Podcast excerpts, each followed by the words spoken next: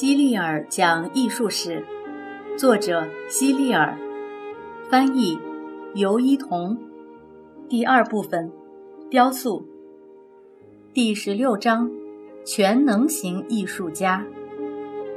在我看来，一四七五年是很不平凡的一年，因为那年有一个名叫伯纳罗蒂的人出生了。他长大后不仅成了有名的雕塑家。而且还是有名的画家、建筑家，同时他还是一个写过很多很多优美诗歌的大诗人。这样全能的人还真是少见，不是吗？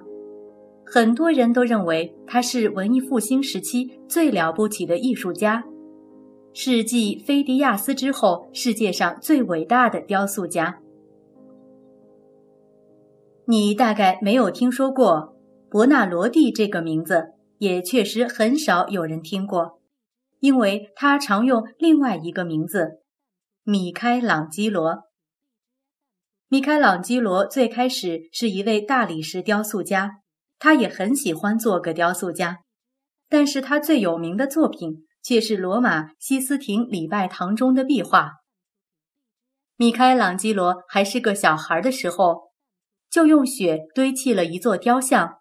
当时的名门望族美第奇家族的佛罗伦萨公爵看到这座雕像后很喜欢，觉得米开朗基罗很有天赋，就邀请米开朗基罗到他家里去研究他收藏的古希腊和古罗马的雕像。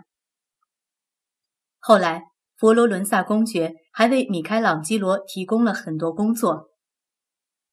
米开朗基罗还是很年轻的时候，就完成了一件非常有名的雕塑作品《圣母莲子像》。他刻画的是耶稣殉难之后，圣母玛利亚把耶稣的尸体抱在腿上的样子。尽管米开朗基罗有很多优秀的作品，但很多人都是最喜欢这一件，因为和其他作品比起来，这件作品中的人物是那样的安详。二百一十八页，你可以看到这幅图的插画。在完成圣母莲子像这件作品不久后，米开朗基罗又创作了一件让他从此扬名的作品。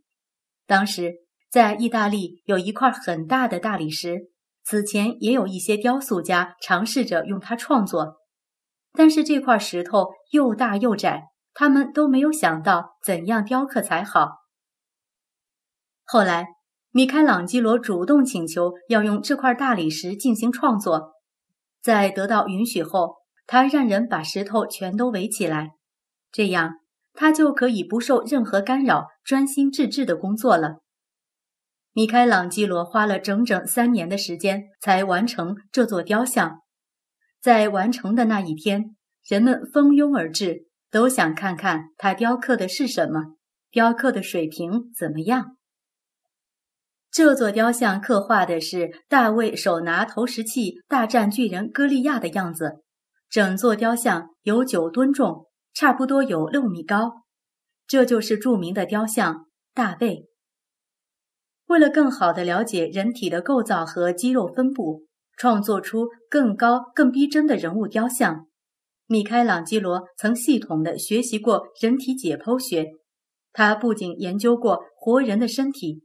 还解剖过尸体，因此他雕刻出来的人物雕像看上去非常逼真，姿势夸张，但是恰到好处。这都是因为他对人体的结构和肌肉的构成都了如指掌。米开朗基罗还创作了一座摩西的雕像，被放在一个教皇的陵墓前。当然，他并没有见过摩西。也不知道摩西真正长成什么样儿，所以就按自己想象中的摩西的样子来创作。二百二十一页的这张图片就是摩西的雕像。或许你已经发现了，摩西的头上竟然长了一对角，这不是米开朗基罗随意加上去的，因为在圣经的早期意大利译本中，把摩西头上的光环译成了牛角。正是因为这样。不仅是米开朗基罗，和他同时代的人都认为摩西的头上真的长有一对牛角。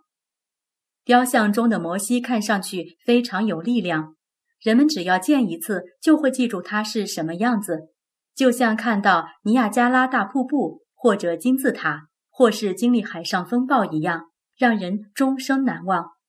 前面讲到，美第奇家庭曾给了米开朗基罗很多的照顾，米开朗基罗也为这一家庭中的两位家庭成员的墓碑做过雕像，这些雕像和摩西一样有名。目前，这两块墓碑被放置在美第奇家族位于圣洛伦佐大教堂中的私人洗礼堂中。米开朗基罗为每块墓碑各雕刻了三座雕像，靠下的分别是一男一女两座雕像，在这两座雕像之上放着一座死者的雕像。这两座死者的雕像都很出名，分别叫做勇士和思想家。